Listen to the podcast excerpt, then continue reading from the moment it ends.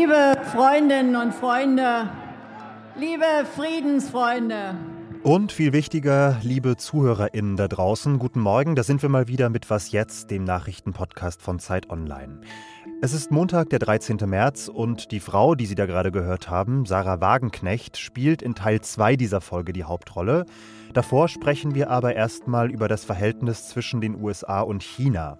Das schaukelt sich nämlich langsam aber sicher zu einem ernstzunehmenden Konflikt hoch. Ich bin übrigens Janis Karmesin und das hier sind die Kurznachrichten. Ich bin Matthias Peer. Guten Morgen. Everything, Everywhere, All at Once ist bei der Oscarverleihung als bester Film ausgezeichnet worden. Die Science-Fiction-Komödie hat insgesamt sieben Oscars erhalten und ist damit der große Gewinner der Filmpreisgala. Auch der deutsche Antikriegsfilm Im Westen nichts Neues hat mehrere Preise bekommen, unter anderem den Oscar für den besten internationalen Film. Als bester Hauptdarsteller wurde Brandon Fraser für seine Rolle in The Whale geehrt. Everything Everywhere All at Once Star Michelle Yeoh bekam den Oscar als beste Hauptdarstellerin.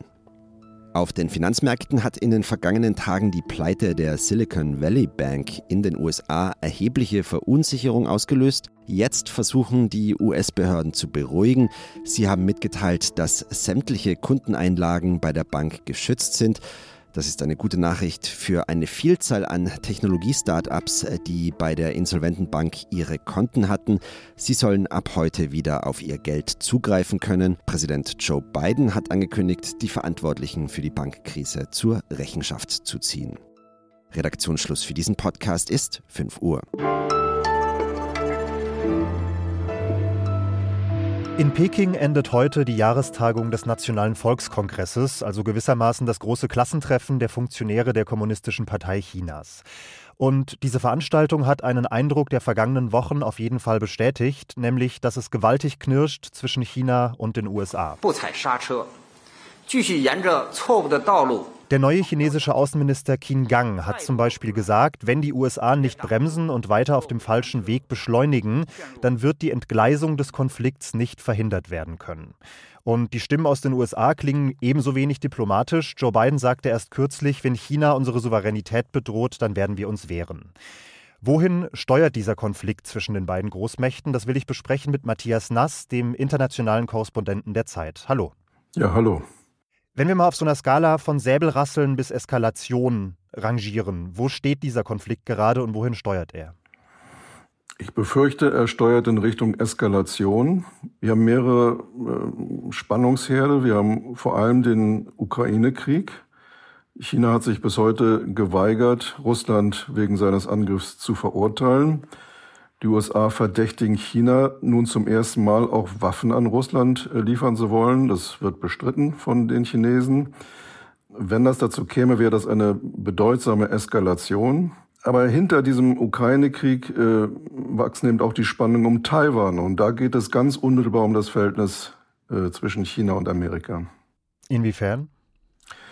Weil die Interessen dort direkt aufeinanderstoßen. Amerika ist so eine Art inoffizielle Schutzmacht Taiwans. Wie Sie wissen, hat China nie seine Ansprüche fallen lassen, dass Taiwan ein Teil der Volksrepublik ist.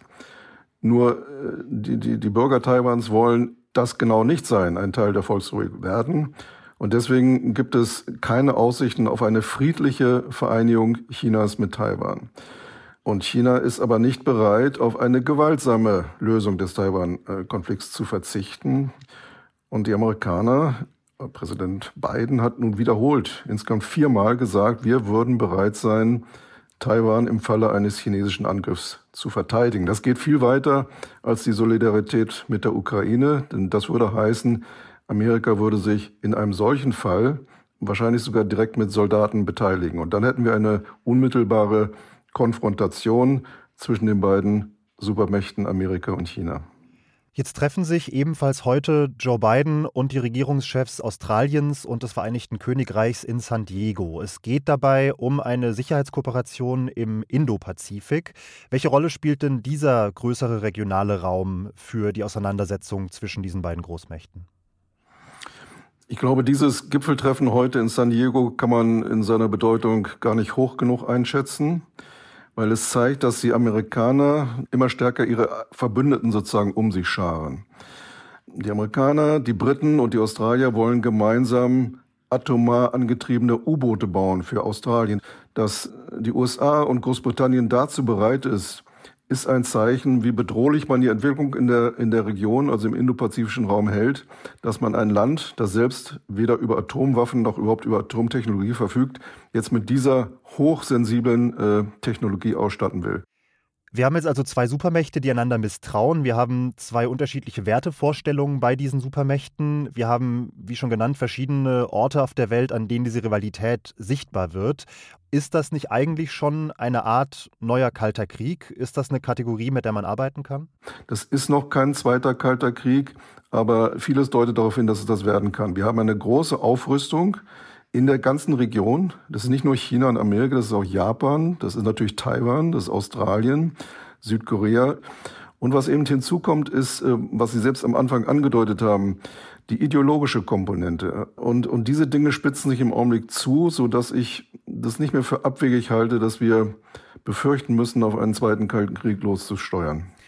Das sagt Matthias Nass, der internationale Korrespondent der Zeit. Herzlichen Dank. Dankeschön.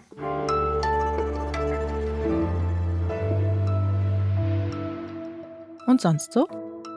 Es gibt ja diese Tage im Jahr, die stehen für etwas. Der 1. Mai zum Beispiel, der 24. Dezember oder in Deutschland der 3. Oktober. Da entstehen direkt Bilder in unseren Köpfen. Und dann gibt es Tage wie heute, den 13. März. Völlig gesichts- und konturlos, einer wie all die anderen.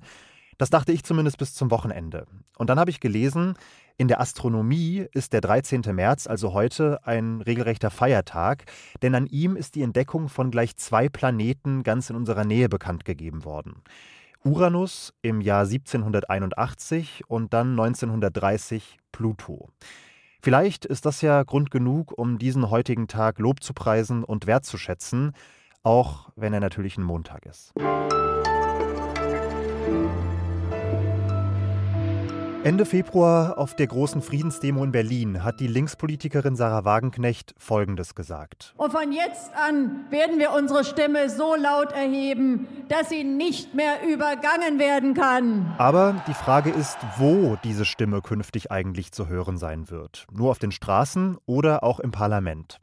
Es gilt als offenes Geheimnis, dass Sarah Wagenknecht mit der Idee spielt, eine neue Partei zu gründen. Für die Linke will sie jedenfalls nicht mehr bei Wahlen antreten, das hat sie bereits angekündigt. Aber was genau folgen könnte, ist noch unklar.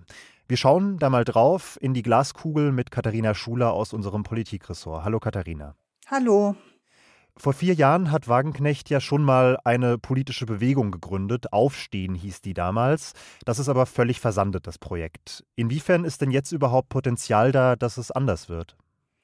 Ja, also vor vier Jahren, 2018, das war vor Corona, muss man sich klar machen. Es war auch vor den ähm, steigenden Energiepreisen, der steigenden Inflation. Also einerseits ist sicherlich mehr sozusagen ähm, soziale Bedrängnis in der Gesellschaft vorhanden. Also das könnte natürlich äh, sozusagen ein Gründungsimpuls für eine linke Partei sein. Und natürlich kommt das Thema Ukraine-Krieg hinzu. Da vertritt ja Sarah Wagenknecht eine sehr dezidiert andere Position als die Regierung eben mit ihrer Forderung nach ähm, schnellen äh, Friedensverhandlungen.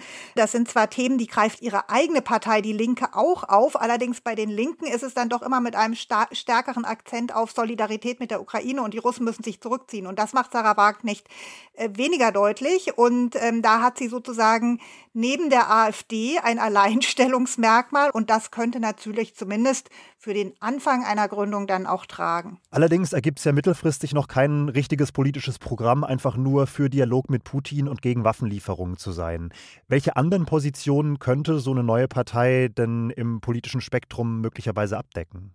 Ja, also Sarah Wagenknecht unterscheidet sich ja in mehreren Punkten von ihrer eigenen Partei. Deswegen gibt es ja auch immer wieder Krach. Also sie will ja so dezidiert die Interessen, sage ich jetzt mal, des kleinen Mannes äh, vertreten. Das heißt, sie wendet sich auch äh, immer wieder gegen zu viel Gendern, das ist ihr suspekt. Äh, dann diese sehr starke Betonung auf Klimaschutz, die die Linke auch hat, äh, das will sie alles nicht. Aber vor allem noch wichtiger ist natürlich das Thema Migration. Das hat ja auch in den vergangenen Jahren immer wieder zu Konflikten mit ihrer Partei geführt. Da vertritt sie eine dezidiert andere Position als ihre Partei. Also sie setzt ja stärker darauf, äh, Migration auch zu begrenzen, um den Sozialstaat dann zu sichern. Und das wäre sicher ein wesentliches Merkmal dieser Partei dann auch. Du sprichst jetzt schon an mehreren Stellen das Verhältnis zur Linken zu ihrer aktuellen Noch-Partei an. Wie könnte sich denn eine mögliche Parteineugründung auf die Linke auswirken? Also es wäre sicherlich so eine Konkurrenzveranstaltung, die sich natürlich auch an Teile des, der Wählerschaft der Linken wendet. Auf der anderen Seite muss man eben aber auch ganz klar sagen, dass die Linke sich dann auch wieder anders äh, selbst profilieren könnte, nämlich wirklich als progressive linke Partei, weil sie nicht immer das Problem hätte, diesen Wagenknechtflügel äh, integrieren zu müssen und äh, dann könnte sie vielleicht auch attraktiv werden, zum Beispiel für enttäuschte Grünenwähler, für andere Linkswählende, die im Moment vielleicht gar nicht wählen. Und insofern wäre das zumindest längerfristig für die Linke sicher auch eine Chance. Vielen Dank für die Einschätzung, Katharina. Ja, gerne.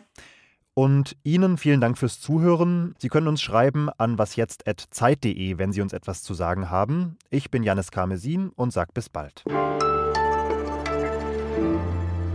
Aus gegebenem Anlass übrigens nochmal vielen Dank an alle Kolleginnen und Kollegen, die uns selbst an Sonntagen für Gespräche bereitstehen. Das ist ja auch nicht selbstverständlich.